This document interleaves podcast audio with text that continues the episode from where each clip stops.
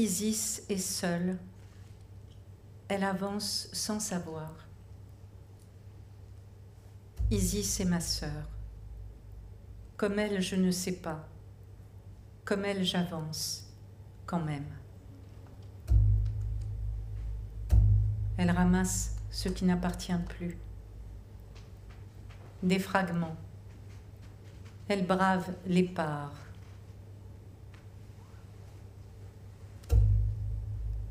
A-t-elle peur J'ai peur si souvent. Je la vois qui se penche. La terre peut être aride.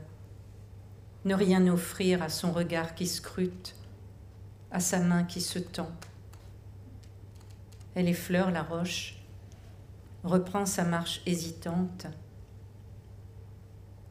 et peu lui importe le temps qu'il faudra. Elle persiste, tout entière à sa tâche.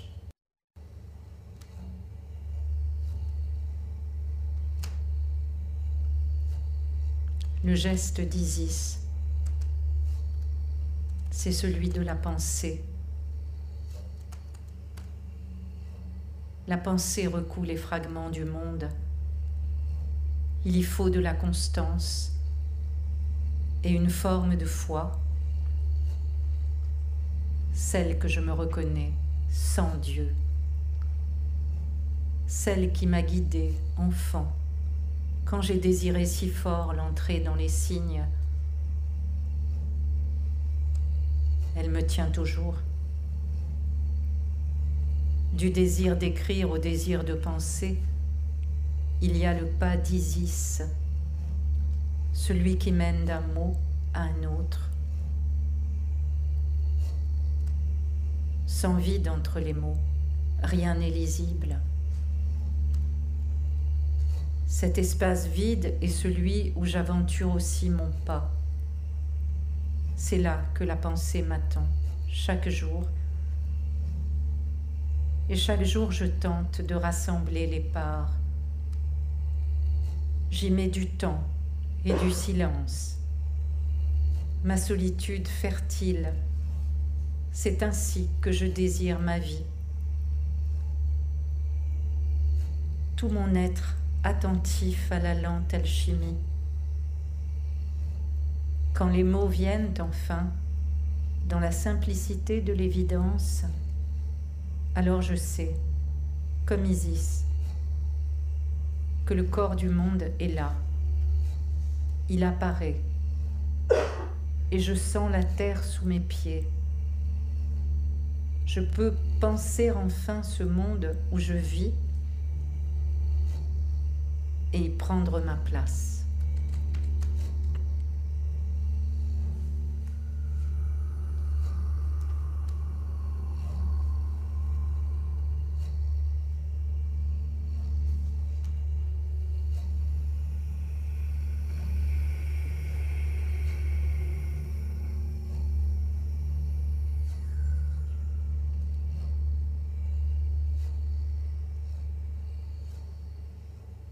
Je sais ce que c'est que retenir son souffle, caché, caché dans la maison, qui ne pourra plus jamais être la maison, parce que des hommes armés, abrutis de haine et d'alcool, ont pénétré.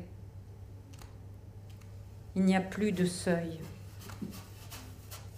Il n'y aura plus de seuil longtemps, bien après que les parents auront trouvé un ailleurs et une autre maison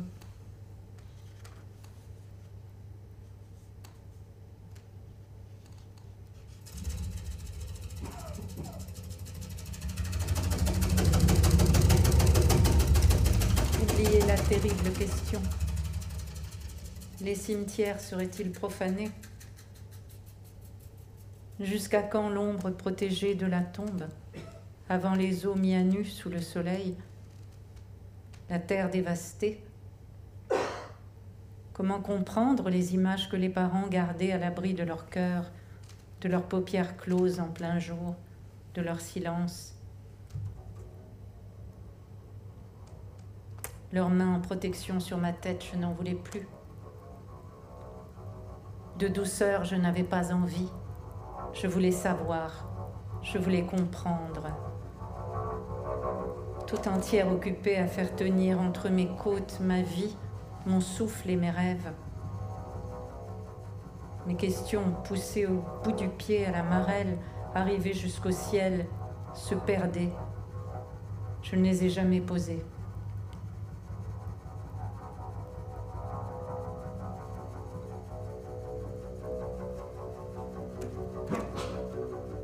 Sur le bateau, la honte et la peur avaient aussi payé leur billet.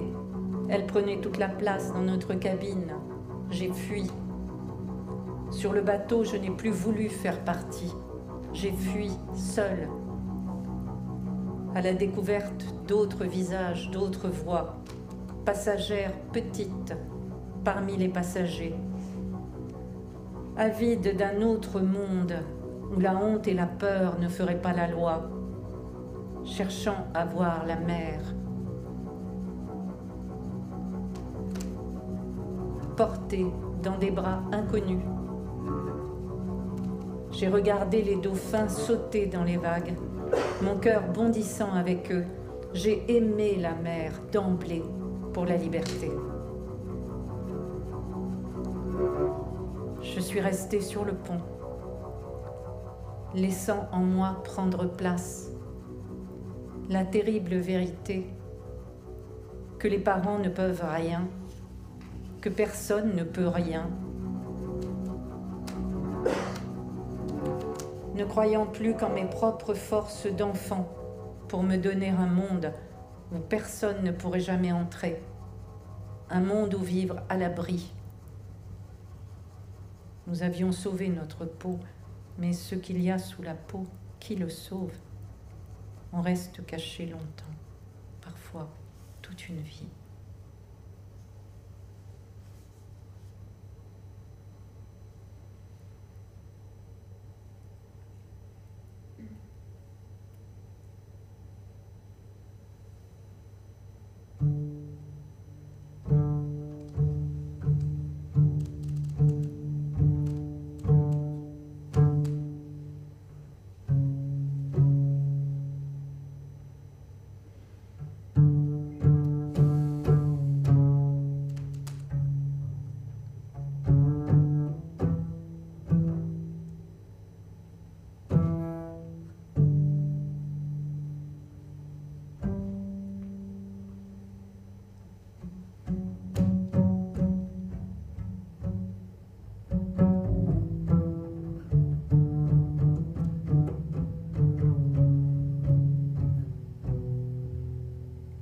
Comme tu marches, Isis, attentive à mon pas, déchiffrant le sol de la langue qui n'était ni la langue maternelle de mon père, ni celle de ma mère.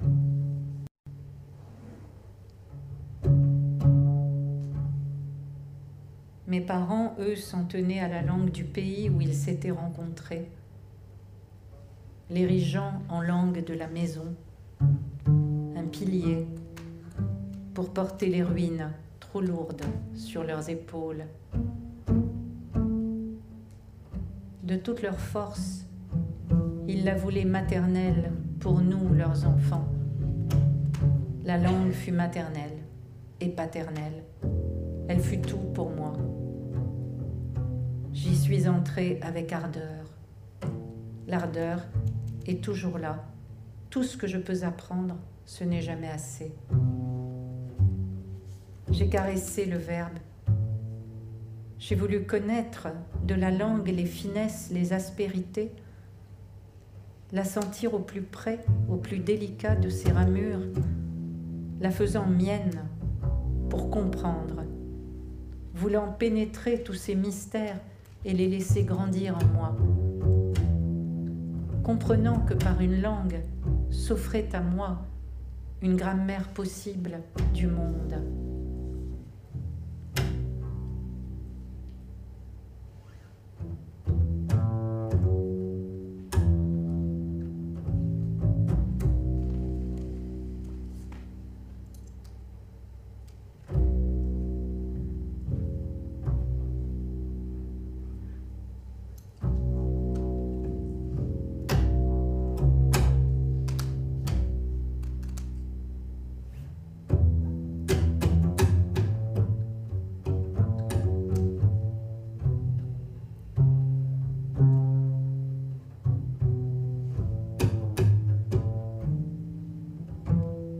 Toi aussi, Isis, ignorante de la fatigue, tu ne t'arrêtes pas. Et je comprends ton travail magnifique de survivante. Guidée par ton seul regard sur le sol, tu pourrais aller au bout de tous les mondes. Ta quête te porte. Ta quête est ta consolation. Tu marches sur ton chagrin délicatement. Tu ne le piétines pas. Il est là, entre la terre, la poussière et la plante de tes pieds. Tu le sens. Tu balais la poussière de ton talon dans une danse lente. Tu sais que rien jamais n'aplanira la terre de ceux qui souffrent, mais qu'un pas, un autre pas, ameublit le sol, le prépare. À quoi tu l'ignores? Comme toi j'avance, j'apprends ton pas léger le chagrin ne meurt pas. Mais on apprend à marcher d'un pas différent sur la terre et vivre nous est possible.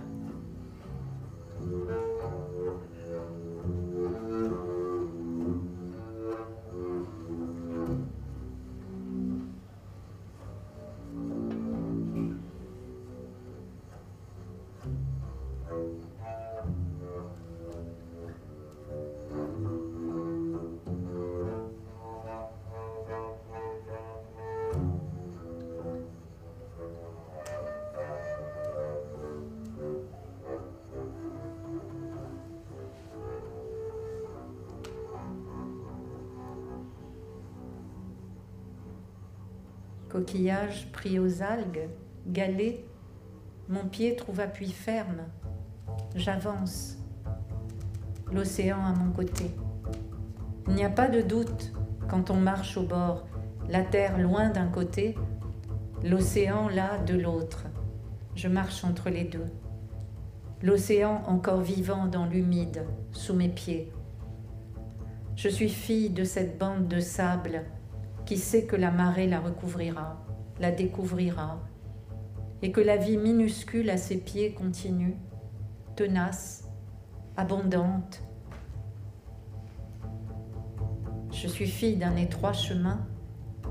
L'étroitesse ne me fait pas peur quand je sais qu'il me suffit de tourner la tête d'un quart pour sentir l'infini et mon cœur qui se gonfle, quel que soit le temps, la clarté ou la brume, l'océan m'accompagne. L'océan m'accompagne.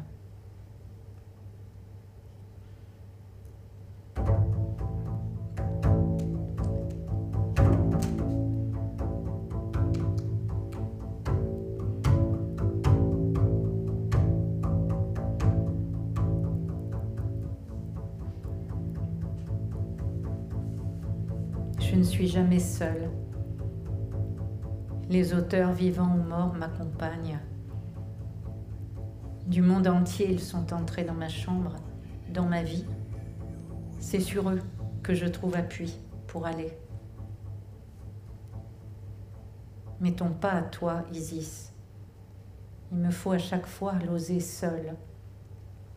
De retour à mon bureau.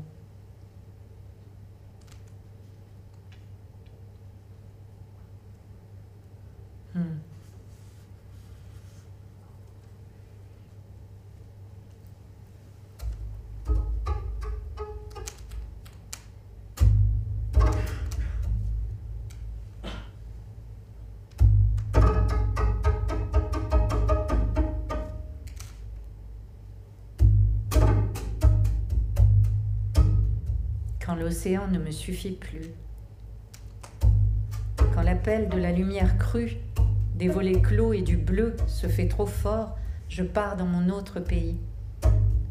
Auprès de la mer Égée, mon corps redevient celui qui connut la lumière et le soleil, mon corps libre, sauvage et innocent. Il en aura fallu des bateaux dans mon cœur pour me ramener à ce que j'ai tant aimé. tant d'années pour trouver un autre sable où poser le pied. Aujourd'hui, Isis, je suis une femme mêlée d'océan et de mer bleue, métissée, comme je le suis de la peau sombre de mon père et des yeux si bleus de ma mère, olivier et porcelaine. Délogée trop jeune pour comprendre que l'histoire a des droits sur les gens, quand je ne connaissais pas encore le beau mot de métisse. Tant de temps, Isis, pour découvrir la fierté d'être ce qu'on est, la dignité d'être, tout simplement. Quand je suis sur l'île de mon cœur chaud, je loge dans la lumière, j'oublie tout. Le temps d'une après-midi, d'une sieste sur la plage, je loge délicieusement là où le bleu m'accueille. Je suis chez moi. L'île hospitalière et farouche à la fois est un cadeau sur ma route. Un Dieu a oublié de fermer la porte, je l'ai poussé. J'ai découvert un pays en moi qui vivait toujours.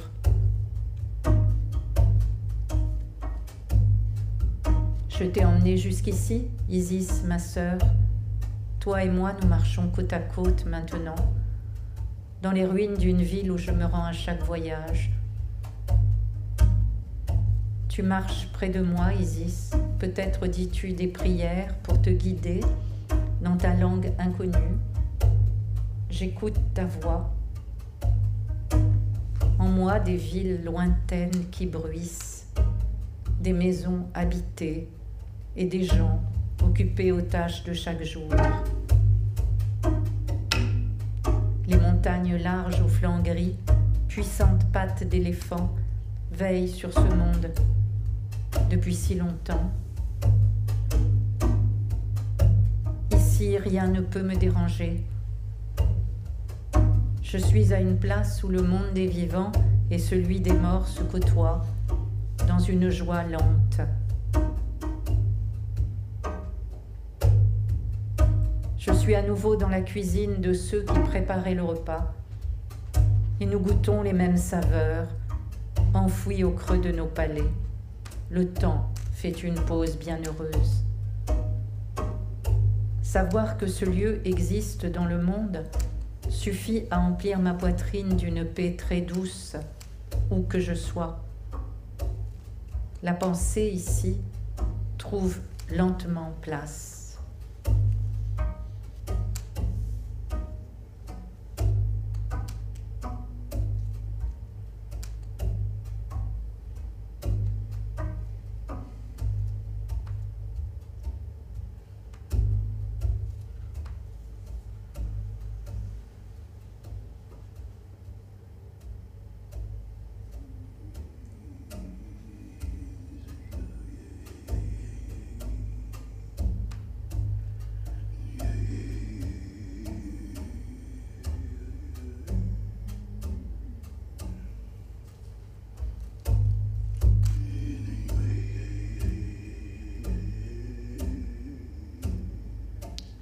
Si souvent j'ai du mal. Comment penser le monde quand tant m'échappe?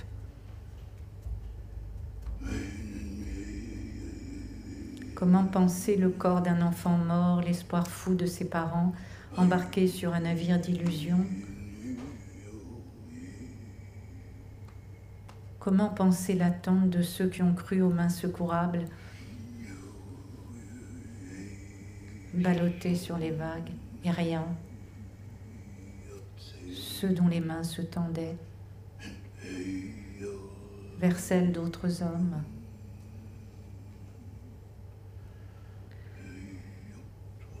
Et ceux qui sautent à la mer, préférant l'inconnu de la noyade à la mort sans eau ni vivre, qui épuise ce qui reste de vie, plus sûrement que la peur. Se rassemblent dans ma tête ces images du monde, Isis. Et parfois je ne sais plus si les écrire vaut. Qui peut ramasser les fragments de ce que la mer a enfoui? J'essaie de penser le monde, la douleur du monde. Comment font les oiseaux J'envie leur vol, rappelés par d'invisibles ailes longtemps avant eux. À quoi sert de donner forme? À quoi sert mon patient travail? Cela ne change pas le monde. Je ne suis pas une militante. Je sais que je ne change pas le monde. Je suis seulement quelqu'un qui donne forme à ce que le monde crée en moi. Ai-je seulement une espérance?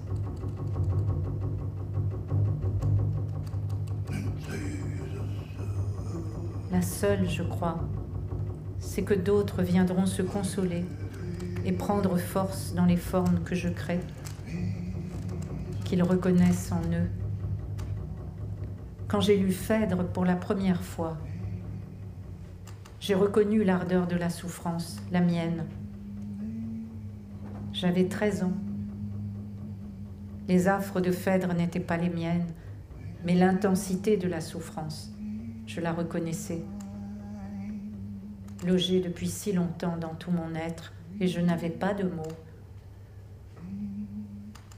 J'ai reconnu la folie et la souffrance, et de les reconnaître portés par des mots justes, un rythme qui me soulevait, j'ai su que je n'étais ni folle ni seule, parce qu'un autre être humain les avait écrits sans en mourir, et que moi je pouvais les lire et que je vivais entière enfin par les mots,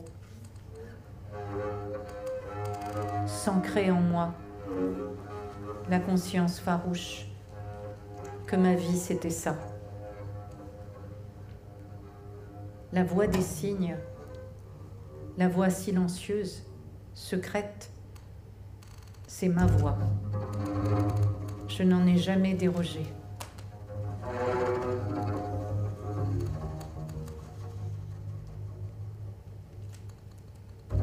Avec l'alphabet, j'étais forte. Quelque chose de farouche était à l'œuvre en moi. Mes parents n'ont rien vu, malheureux qu'ils étaient, de tout le chaos entré dans la vie d'azur. Ils ont continué à dire ma fille. Je n'étais plus la fille de personne.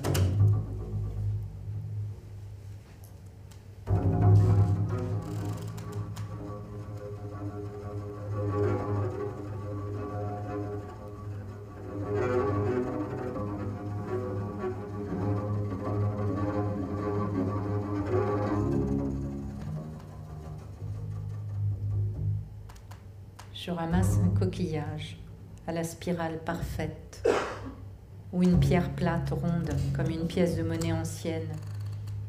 Une pièce pour ne rien acheter puisque tout est offert, la beauté est là. Je reste debout, je contemple, heureuse, si heureuse de la justesse posée là, sur la paume de ma main.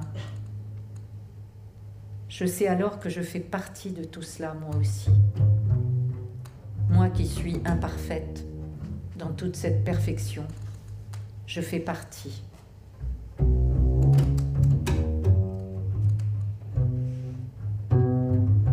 Je comprends que seule la présence peut être parfaite, pas moi. J'ai cru si longtemps qu'il fallait être parfaite pour faire partie, qu'on nous avait chassés parce qu'imparfait sans doute, métissés. Comprendre qu'il n'y a pas à être parfait pour faire partie du monde, c'est être libre. Mais travailler à ajuster sa présence au monde, c'est le travail et le sens de toute une vie. Tu le sais, toi, Isis, toi qui refais du vivant pas à pas avec ce qui a été rompu, démembré. Toi qui ramasses les fragments du monde pour refaire des corps désirants. palpitant.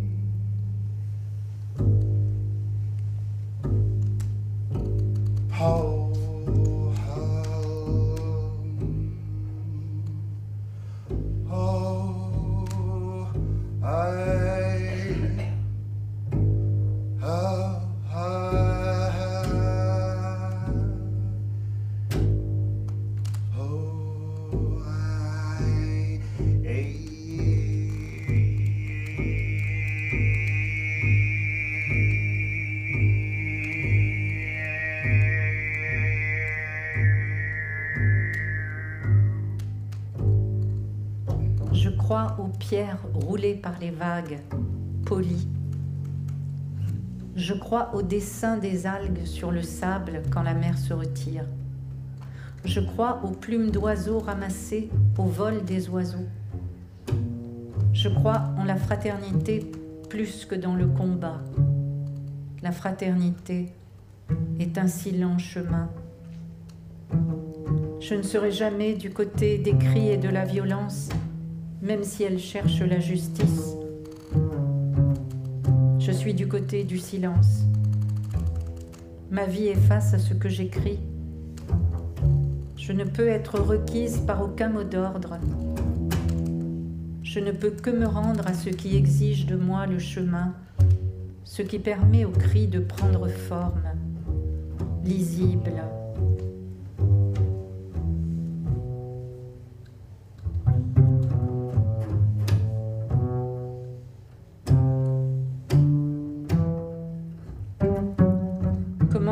que la fraternité inclut aussi ceux qui rendent amer ce monde, ce monde si fin, si subtil où nous vivons, où pas une feuille n'a la même couleur qu'une autre, où pas une vague n'est la même qu'une autre, où pas un être n'est le même qu'un autre, ce monde où chacun de nous, singulier, respire le même air que tous, Quand je suis ainsi bouleversée, je ne comprends plus le monde et j'ai du mal à y vivre. Mais j'y vis et j'y travaille. Le poème me tient. J'ai du mal et je lutte sans bannière ni slogan. Je lutte en pensant comme je peux, en continuant à croire en la pensée, au mouvement de la pensée au poème, le lieu de la pensée la plus profonde. Je lutte en logeant mes racines dans les silences fertiles entre êtres humains, plus sûrement que dans une terre nommée, délimitée. Mes racines sont dans les yeux, dans les mains, dans les sourires de ceux que je croise, dans quelque partie du monde que ce soit. J'ai appris sur le bateau à me défaire des liens qui ne retenaient plus rien. J'ai appris que les maisons n'abritaient de rien, mais qu'on pouvait voguer.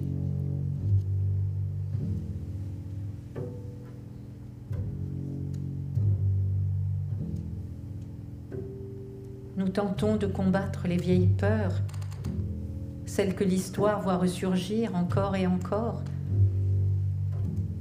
La vieille peur de la place ne quitte jamais le cœur, la vieille peur des humains, celle qui a causé tant de malheur et qui persiste, peur qu'un autre prenne la place que nous occupons dans le monde, notre place dans la cité, notre place dans les cœurs auxquels nous sommes reliés, notre place, ma place.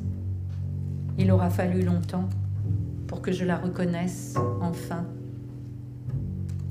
Et aujourd'hui, je sais qu'écrire, c'est céder la place, une bonne fois, à celui qui lira ou qui ne lira pas.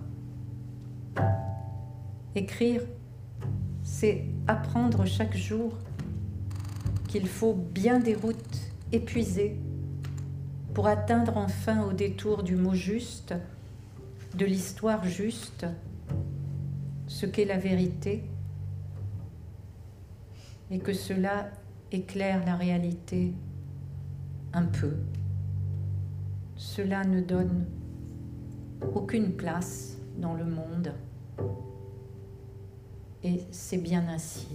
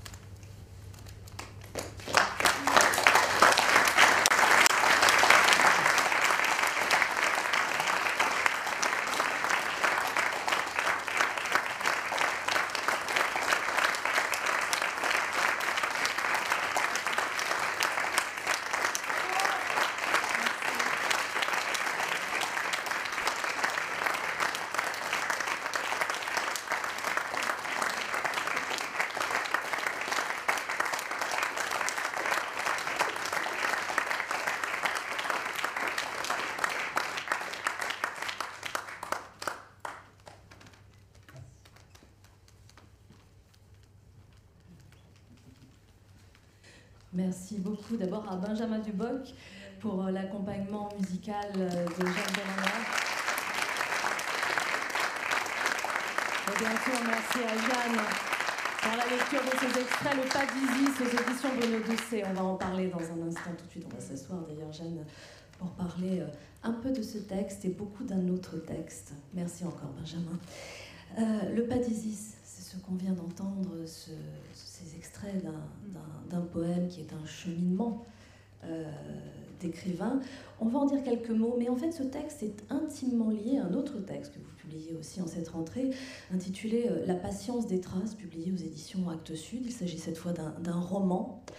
Euh, mais qui fait étrangement écho à beaucoup de choses que nous venons d'entendre et qui sont dites dans ce très très beau texte poétique par où commencer Parce que c'est vrai que le pas d'Isis, on va pas trop s'y attarder, on va garder la, musique des mots, on va laisser euh, les spectateurs euh, d'une certaine façon s'imprégner de ce qu'ils ont entendu, on va pas le décortiquer, ce serait dommage, mais peut-être juste expliquer euh, le lien qu'il y a avec la patience des traces, la patience des traces étant l'histoire d'un homme qui s'appelle Simon, qu'on retrouve au tout début du roman, un bol cassé en deux entre les mains et qui euh, se trouve un tournant de sa vie. Euh, on va l'accompagner, on va essayer un petit peu de, voir ce qui arrive à cet homme. Euh, mais est quel est le lien? Y en a-t-il vraiment un, ou je me trompe, entre le pas d'Isis et, la patience des traces? Peut-être, tout d'abord, je veux juste faire une toute petite parenthèse pour dire que ce que vous avez entendu avec Benjamin, c'est improvisé. On ne répète jamais. Voilà. Donc, à chaque fois, c'est une création.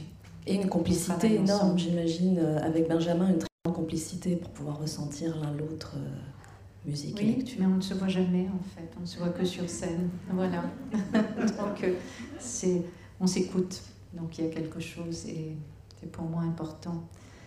Voilà. Et le pas d'Isis a été écrit parce que la patience des traces a été écrite ces deux textes, romans et poèmes, sont liés à l'intérieur de moi, comme souvent quand j'écris un roman, il y a un poème qui est la clé, le chiffre du roman.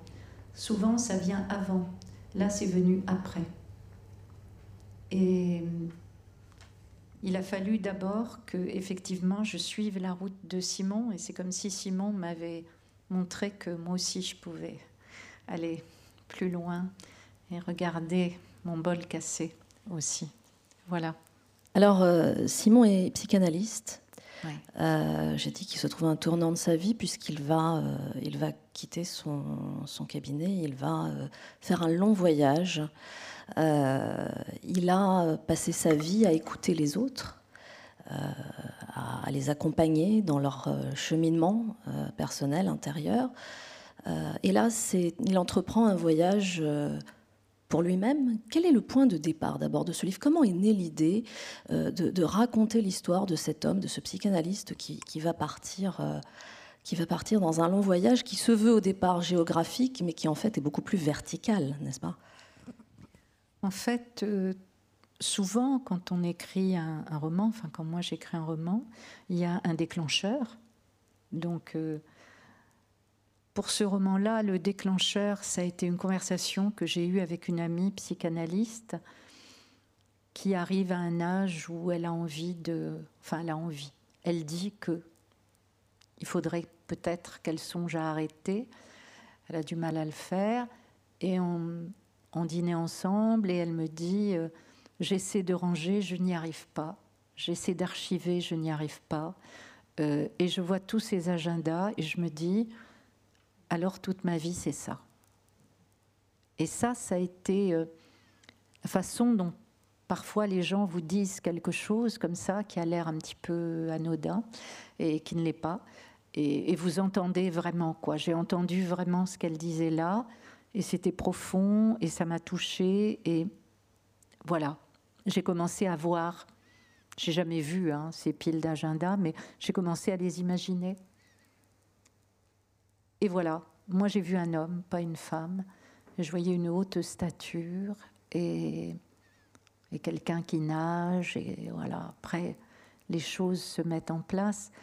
Et c'est seulement euh, quand j'ai terminé le roman, et pas tout de suite, tout de suite après l'avoir terminé, que j'ai compris que l'origine véritable de cette quête euh, qui m'a poussé, moi, à écrire, était une question que m'avait posée mon fils quand il était enfant et une question à laquelle je n'avais pas pu répondre, je n'avais pas su répondre, et, et qui m'est restée.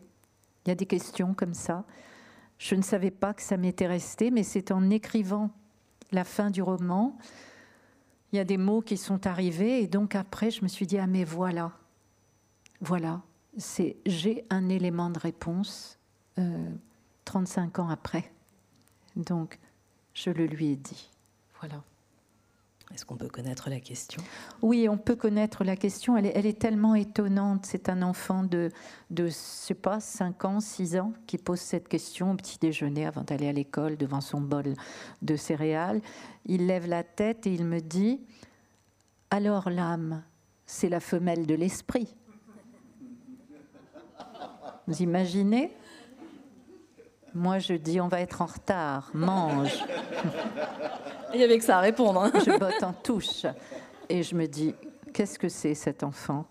Qu'est-ce qu'il me pose comme question? Alors, bon, il, nous entendait parler, je pense qu'il entendait nos conversations avec le, compagnon de l'époque qui était philosophe et psychanalyste. Et, euh, et je me dis, bon, il nous a entendu parler, etc. Mais cette question était tellement claire tellement clairement formulée. Elle était, ben, je sais pas, stupéfiante pour moi. Et je lui ai dit, je ne sais pas. Je ne sais pas te répondre. Quand je ne savais pas, je disais, je ne sais pas. Comme avec mes élèves, quand je ne savais pas, je disais, je ne sais pas. Et, et après avoir écrit La patience des traces, je crois que j'ai mieux compris que pour moi, l'âme, ça n'existe pas, en tant qu'entité ou état, mais on peut s'approcher de moments d'âme. C'est pas dans l'espace ni dans l'entité qu'il faut le chercher. Pour moi, c'est dans le temps. Et à certains moments de nos vies où enfin tout est désencombré, on peut s'approcher comme ça un peu de ce temps d'âme. Et c'est fugace, ça ne dure pas. Voilà, c'est ce que moi je pense. Vous dites c'est un instant. Oui, l'âme est un, un instant. Euh, alors, Simon, euh, je disais tout à l'heure, il, a passé sa vie à, écouter les autres, à les accompagner mm. dans leur quête. Mm. Euh, est-ce que ça sous-entend que donc il va, il va décider de faire un, un long voyage puisqu'il va partir jusqu'au Japon et même très loin au Japon, puisqu'il se rend sur, sur ces îles. Euh, c'est Yaeyama, Yaeyama. Les îles Yaeyama. Donc, euh, un endroit euh, très exotique, isolé de, des bruits du monde. Il va aller habiter avec ce couple tout à fait surprenant, d'une très grande douceur, qui a trouvé une forme d'harmonie dans sa vie, qui a déjà un certain âge. elle collectionne les tissus Et lui, et lui est aussi un artisan surprenant. Et qu'est-ce qu'il va chercher? Est-ce qu'il va chercher quelque chose d'abord, Simon, en réalité? Quand sa jeune collègue lui avait dit ils avaient bu un verre ensemble et trinquons à votre nouvelle vie. Il avait dit qu'il fallait vraiment qu'il l'aime beaucoup pour que pour qu'il ne lui fasse pas une remarque assez acerbe. La nouvelle vie, non, quoi. Il n'y a pas de nouvelle vie. Et, euh, elle lui écrit des mails et il dit mais elle va chercher une, une quête que je n'ai pas. Elle me voilà, je n'ai aucune quête romantique. Je ne vais pas chercher quelque chose. Non, il a senti le besoin de se mettre à l'écart et ça, c'est un besoin très profond. Donc il a senti ce besoin de distance par rapport à lui-même aussi, pour entrer dans autre chose. Et, et c'est tout ce qu'il sait. Et ce n'est pas un voyageur, Simon, pas du tout, pas du tout. Donc il demande à un ami à lui de l'aider, un ami qui est voyageur, de l'aider, de, de, construire en quelque sorte son voyage. Et c'est son ami qui lui trouve cette maison d'hôte très particulière. Et il va vivre quelque chose là, dans cette maison d'hôte. Il va euh, d'abord, il va y trouver aussi euh, le silence, le, bonheur du silence que vous évoquez d'ailleurs dans, euh, dans mm. votre poème. Très important, le silence quelque part. On a le sentiment que c'est le silence qui permet de mettre des mots. C'est presque antinomique et pourtant c'est c'est lié mais non, c'est comme le blanc entre les mots. S'il n'y en avait pas, on ne pourrait rien lire. Et s'il n'y avait pas de silence, on ne s'entendrait pas. D'ailleurs, on vit dans une société où on ne s'entend pas. Parce qu'il y a trop peu de silence. Et quand on lit, enfin, et quand on écrit, on est dans le silence. Enfin, celui qui écrit, moi, je suis dans le silence.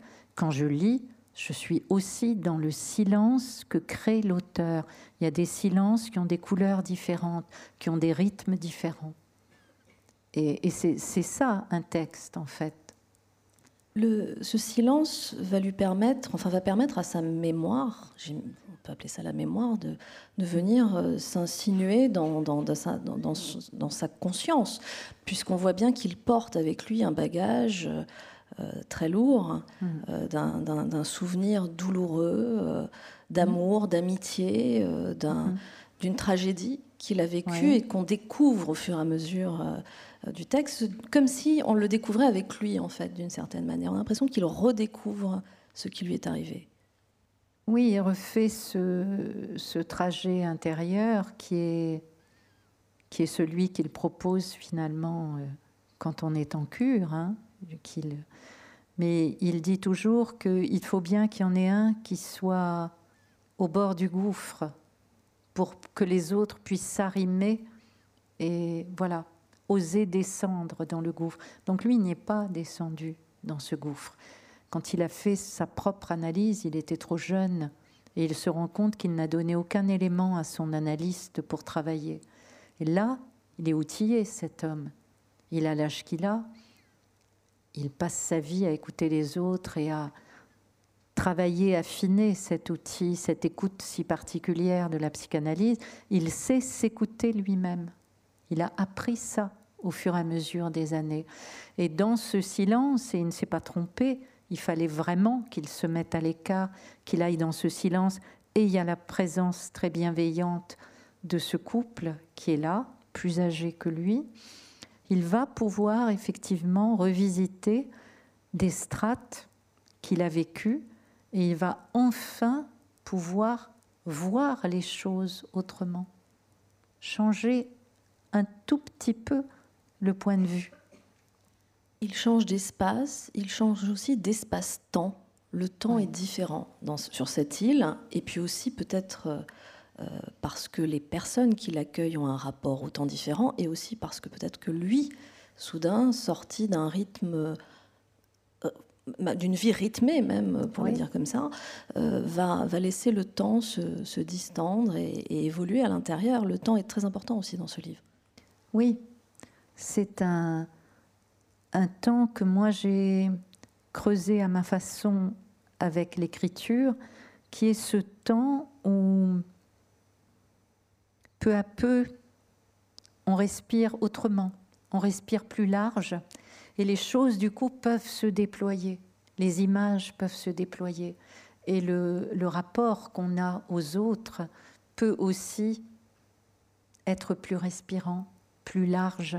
Et lui, il va, il va faire cette expérience-là en vivant auprès euh, d'Akiko et de Daisuke. Et il va faire aussi cette expérience avec la nature autour de lui. Et quand il va nager, là encore, il, va, il a l'habitude, c'est un nageur, il aime ça. Mais là, il va nager de façon encore différente. Parce que son propre corps dans l'eau va entrer dans un autre rythme. Oui, la mer est très importante et alors qu'il en vient, il vient de, de, l'océan, il, il est dans, un, dans une autre matrice, hein, d'une certaine ah façon, et, une mer qu'il va partager avec d'autres êtres vivants aussi. Et ça aussi, ça va, avoir un impact très important sur lui. Oui, il vient de l'océan avec les marées, euh, il, a, il a cette habitude-là. Et là, il va se retrouver euh, dans cette mer bleue très chaude.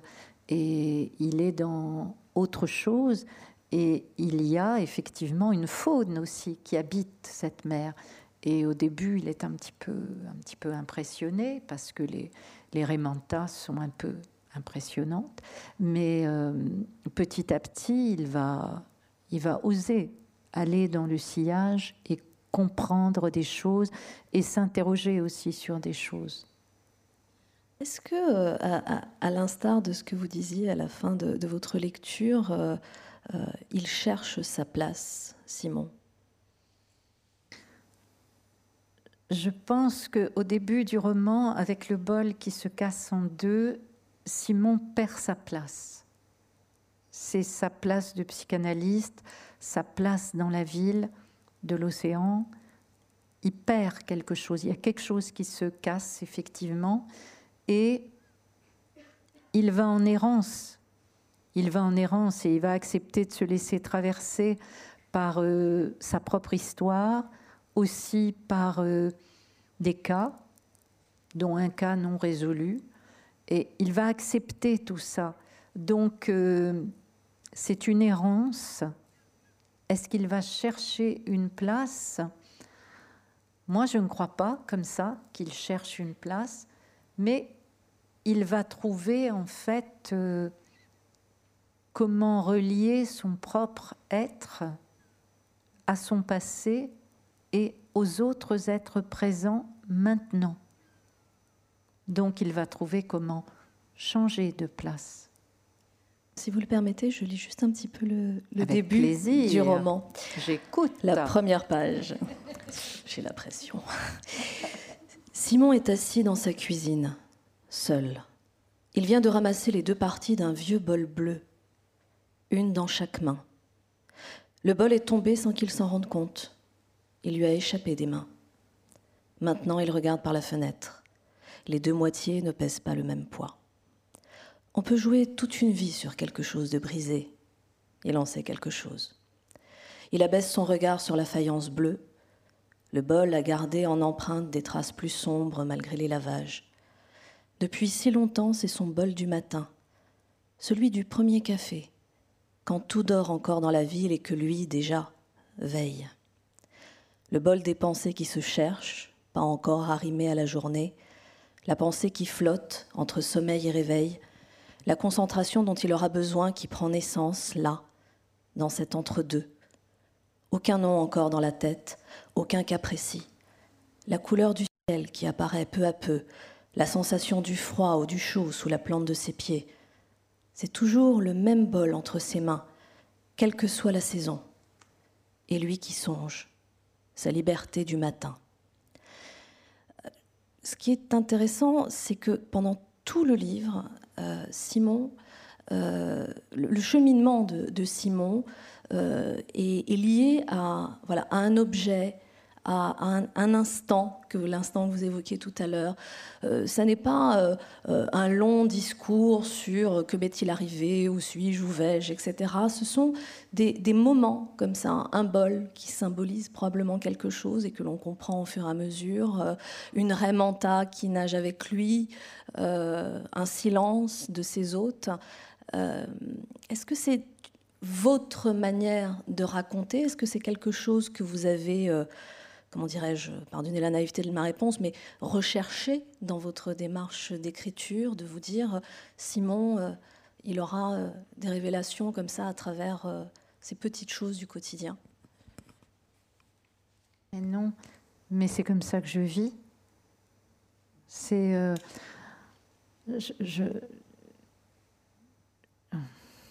c'est difficile d'expliquer. Je ne fais pas de plan euh, de vie et, je vis comme ça. C'est euh, une chose et puis une autre chose. Et je veux vivre comme ça. Je ne veux pas avoir d'intention. Le moins possible, on en a toujours. Mais j'essaie d'en avoir le moins possible et de me laisser guider par ce qui advient par les choses, par le rapport de mon propre corps aux choses, pas si je me fais comprendre. Hmm? Les sens, la perception, c'est premier quand même. Hein. Moi, je, puisqu'on est incarné, il faut bien vivre avec. Donc, euh, ben donc voilà, ce corps qui est, qui est le mien, que je suis, c'est le corps qui mène en fait, et c'est le corps qui mène Simon. Quand c'est un objet, il l'a laissé échapper, il l'a dans les mains, et la première chose, c'est les deux moitiés ne pèsent pas la même chose, parce qu'il le sent, et puis à partir de là, la pensée peut se mettre en route. Mais d'abord, il y a une perception, une appréhension du monde qui se fait par les sens. Et c'est ça qui va emmener la pensée. Et puis l'imaginaire va venir, la mémoire va venir, faire ces facultés que nous avons comme êtres humains viennent et font leur travail. Mais non,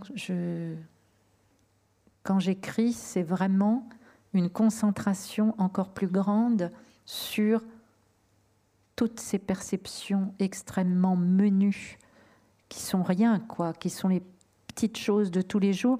Et en fait, quand on vit et qu'on est pris par le temps, le travail, les enfants, enfin bon, tout ce que vous connaissez par cœur, on n'a pas le temps de s'arrêter à nos perceptions. Et moi, je creuse ma vie. Mon fils est grand. Il a fini de poser ses questions. Voilà. Euh, et je peux me permettre de d'être au silence, à la solitude, et à ces perceptions et à y entrer vraiment et à, les ressentir et à les écrire. Et je me dis, ben, je fais ça pour ceux qui n'ont pas le temps.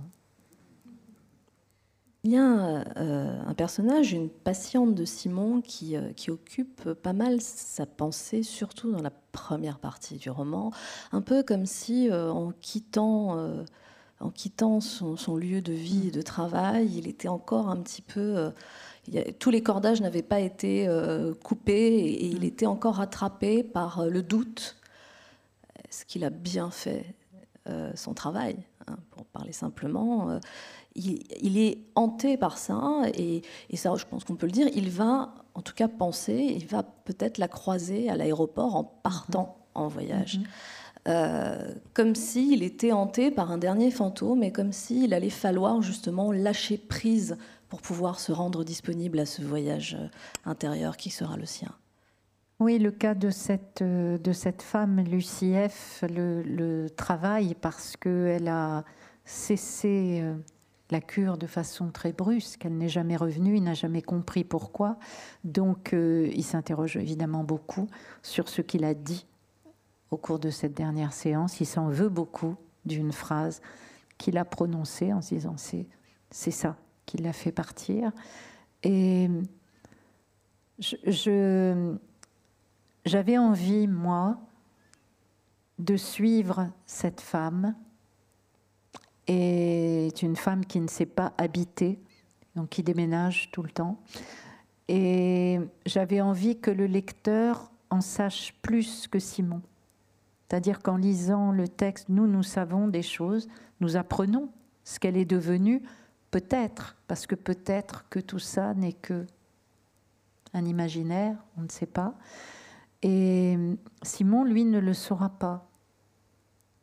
Et j'avais envie de ça, j'avais envie de laisser cette question, ce doute euh, de quelqu'un qui fait son métier d'analyste de tout son être, qui se pose la question, qui peut-être vers la fin comprend que tout ça n'est pas si tragique. Peut-être est-ce que pour cette femme les choses sont bien, mais c'est tout ce qu'il peut entendre. J'avais envie, moi, de, de travailler comme ça la mémoire d'un cas qui revient, et puis après de, de nous emparer de ce cas et de, et de la suivre et de découvrir qui elle a rencontré, etc. Les questions aussi de, de désir et du mécanisme du désir, euh, un désir qu'il semble... Alors du désir amoureux, hein, c'est mhm. important parce que du désir, il en a. On sait dès le départ qu'il a eu des, amantes. Mhm. Euh, mais le désir amoureux, euh, on sait dès le début que ça fait longtemps qu'il a disparu. Mm. Euh, et on a aussi le sentiment qu'à travers toute cette reconquête de sa mémoire, euh, de sa place mm-hmm. dans le monde, il y a aussi cette reconquête du rapport euh, amoureux, peut-être à travers ce couple qu'il va contempler, qui lui a trouvé sa place.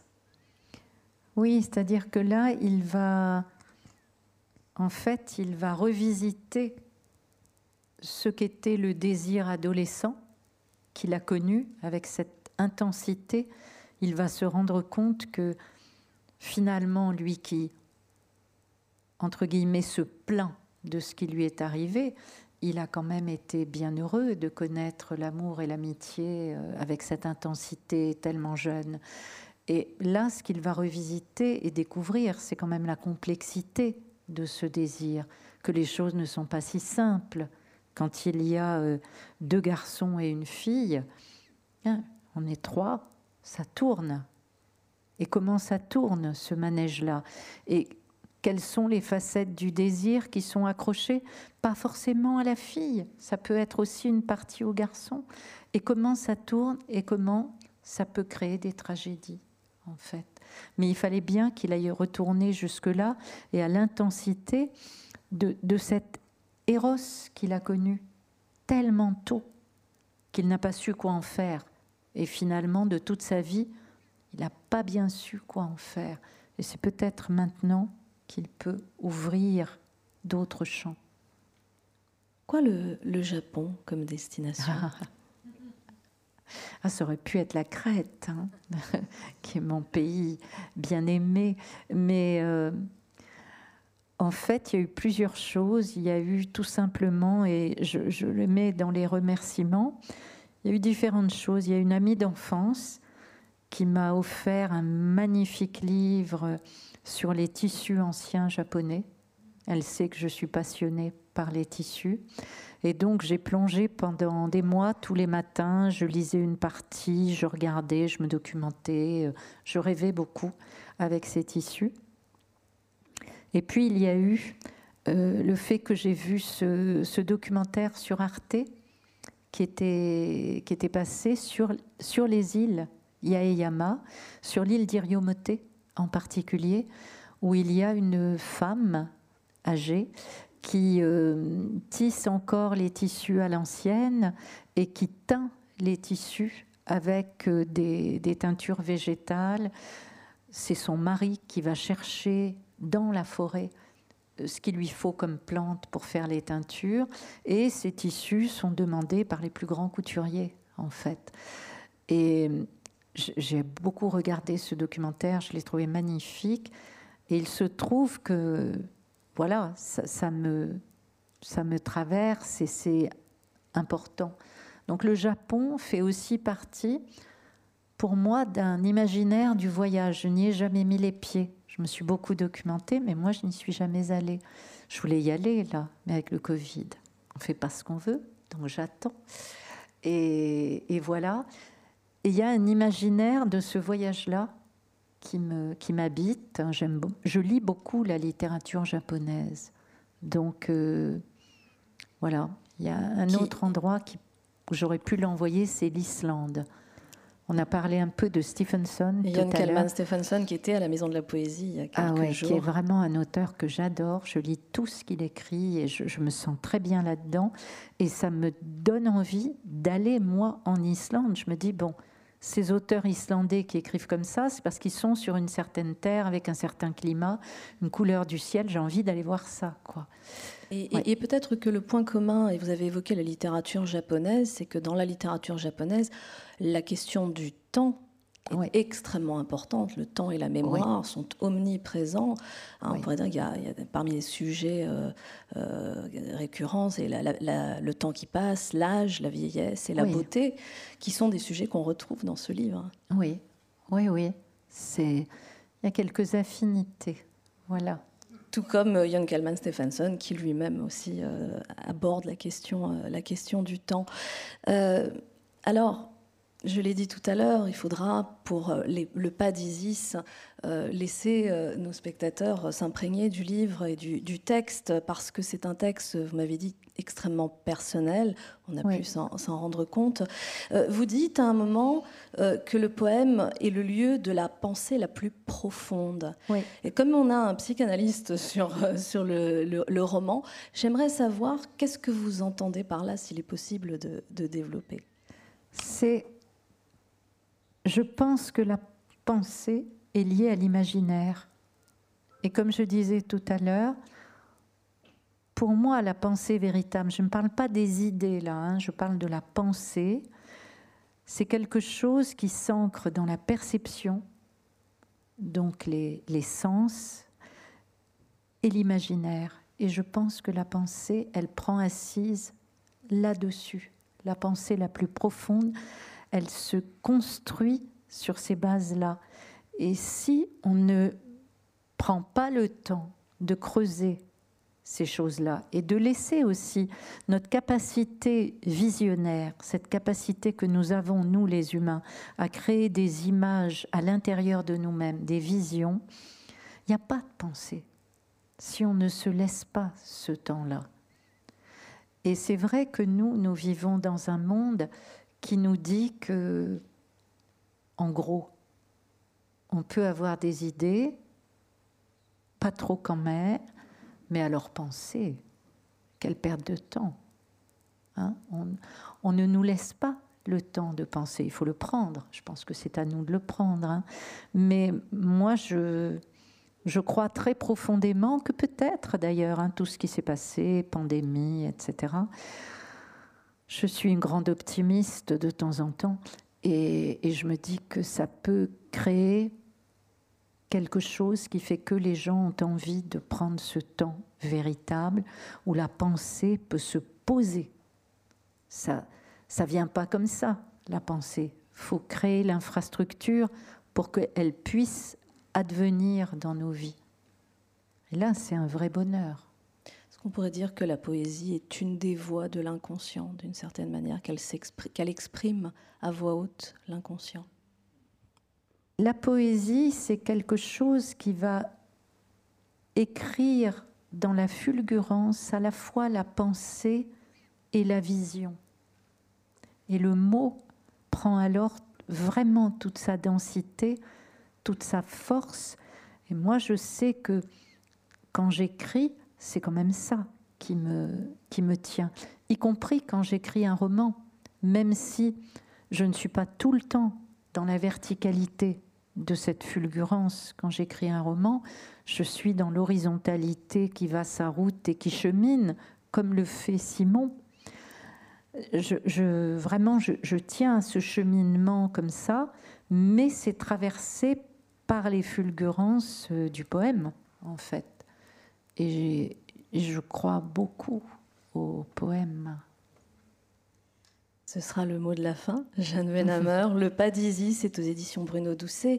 La patience des traces, c'est aux éditions Actes Sud. Je sais qu'on va vous retrouver pour une dédicace à l'extérieur. Merci infiniment. Encore merci à Benjamin Duboc de vous avoir merveilleusement accompagné. Ah merci à vous tous d'avoir été avec nous ce soir. Merci et merci à Benjamin.